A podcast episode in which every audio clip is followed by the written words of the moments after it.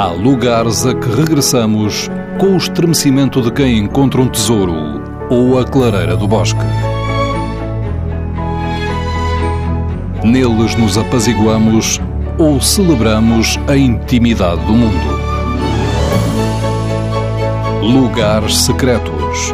Uma proposta de Fernando Alves com edição sonora de Alexandrina Guerreiro e Erlander Rui. Esser Jorge, sociólogo, investigador da Universidade do Minho, Guimarães. Em Guimarães, na Rua de Santo António, meio da Rua de Santo António, uma das ruas centrais da cidade de Guimarães, é um local onde durante muitos anos, durante muito tempo, me refugiei.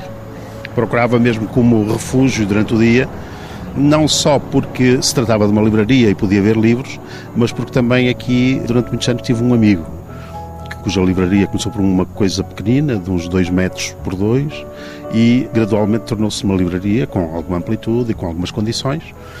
Ficando eu aqui, muitas vezes mexia nos livros e havia uma secção onde sempre que eu andava por lá a mexer, o Luís perguntava-me porquê que eu estava lá a mexer. Aqui atrás desta porta verde. Atrás desta porta verde, onde é a livraria.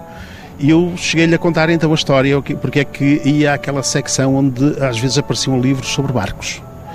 E então nessa secção contei-lhe a história de que numa viagem que eu fiz em criança de Cabo Verde para Angola, viajei num barco e do qual tinha uma história que me tinha acontecido nesse barco, mas que jamais tinha encontrado referências sobre o barco em alguma circunstância e disse-lhe qual era o barco. Tinha por nome Amélia de Mel. Esta história passou-se. Passado uns tempos, passando eu por aqui para o meu refúgio, apresentou-me um livro com a história do Amélia de Mel. Só nessa altura é que ele me questionou sobre qual era a minha história, porque é que eu tinha tanto interesse no barco. E a minha história era muito simples. Eu, em criança, nessa viagem que fiz da ilha de São Vicente para Luanda, a certa altura, no primeiro, nos primeiros dias no barco, estava sentado na, para almoçar ou jantar, já não me lembro bem, acho que foi para almoçar, estava um guardanapo com o meu nome eu olhei para o guardanapo e não me pareceu muito bem. Disseram-me: Este é o teu lugar e este é o teu guardanapo. Eu olhei para o guardanapo e pensei: Bem, isto está dentro de um envelope. Não me pareceu muito bem que me trocassem o guardanapo para na próxima refeição. E então fixei como estava escrito o meu nome. Na refeição seguinte, no mesmo local, não estava o meu guardanapo. Não estava o envelope com o meu nome, com aquela grafia, pelo menos. E então fui à procura do, do envelope, numa sala imensa do barco encontrei finalmente numa mesa e disse aos senhores: Olha, desculpem, este guardanapo é meu, peguem lá este que deve ser vosso. Eu tinha na altura 5 anos e, portanto, regressando para o meu lugar, reparei que houve um certo burburinho, mas não percebi o burburinho. No dia seguinte, a certa altura, apareceu o comandante do barco à procura do menino que sabia ler. E, portanto, o menino que sabia ler era eu. Eu verdadeiramente não sabia ler porque tinha acontecido é que tinha fixado aquela grafia. E, portanto, a partir desse dia passei a ter uma autorização para vagamundear pelo barco, para usar aqui uma expressão muito cara do Miyakoto e do José Eduardo Agualusa.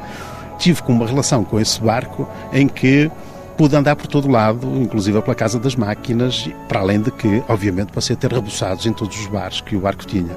E foi aqui, nesta livraria, com o meu amigo Luís Pinto Santos, que já faleceu, existe a livraria com tudo, que nesses refúgios que eu aqui vinha ter, mexendo em livros, é que passei a ter hoje em minha casa um livro com o barco onde alguém me confundiu com alguém que sabia ler, não sabendo eu ler, mas do qual também eu nunca disse a ninguém que não sabia ler. Portanto, passei o tempo todo por alguém que sabia ler. A porta está fechada, esta porta verde com uma mão de ferro, como se usava antigamente, este batente da porta. Uhum. O que é que está por trás desta porta hoje? Há uma livraria, não é uma livraria muito grande, mas é uma livraria que eu diria bastante aconchegante. Temos a possibilidade de ter uma prateleira razoável, com uma secção de livros bastante razoável em termos daquilo que é a edição do dia a dia.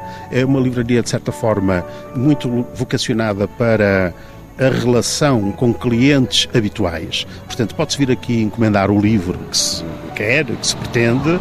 Não é uma livraria de muitos livros, até porque hoje em dia, infelizmente, os fundos não, são sempre muito. duram pouco tempo, não é? mas é uma livraria que é possível nós entrarmos, sentarmos, tem uns sofás ao fundo, sentarmos, esperarmos, conversarmos ainda hoje com os donos atuais, que são eh, os familiares também do Luís Pinto Santos, e escolhermos o livro ou mesmo encomendá-lo, esperando que ele chegue, ou pegar mesmo no livro e sentarmos ali num daqueles sofás a lê-lo à espera que o tempo passe.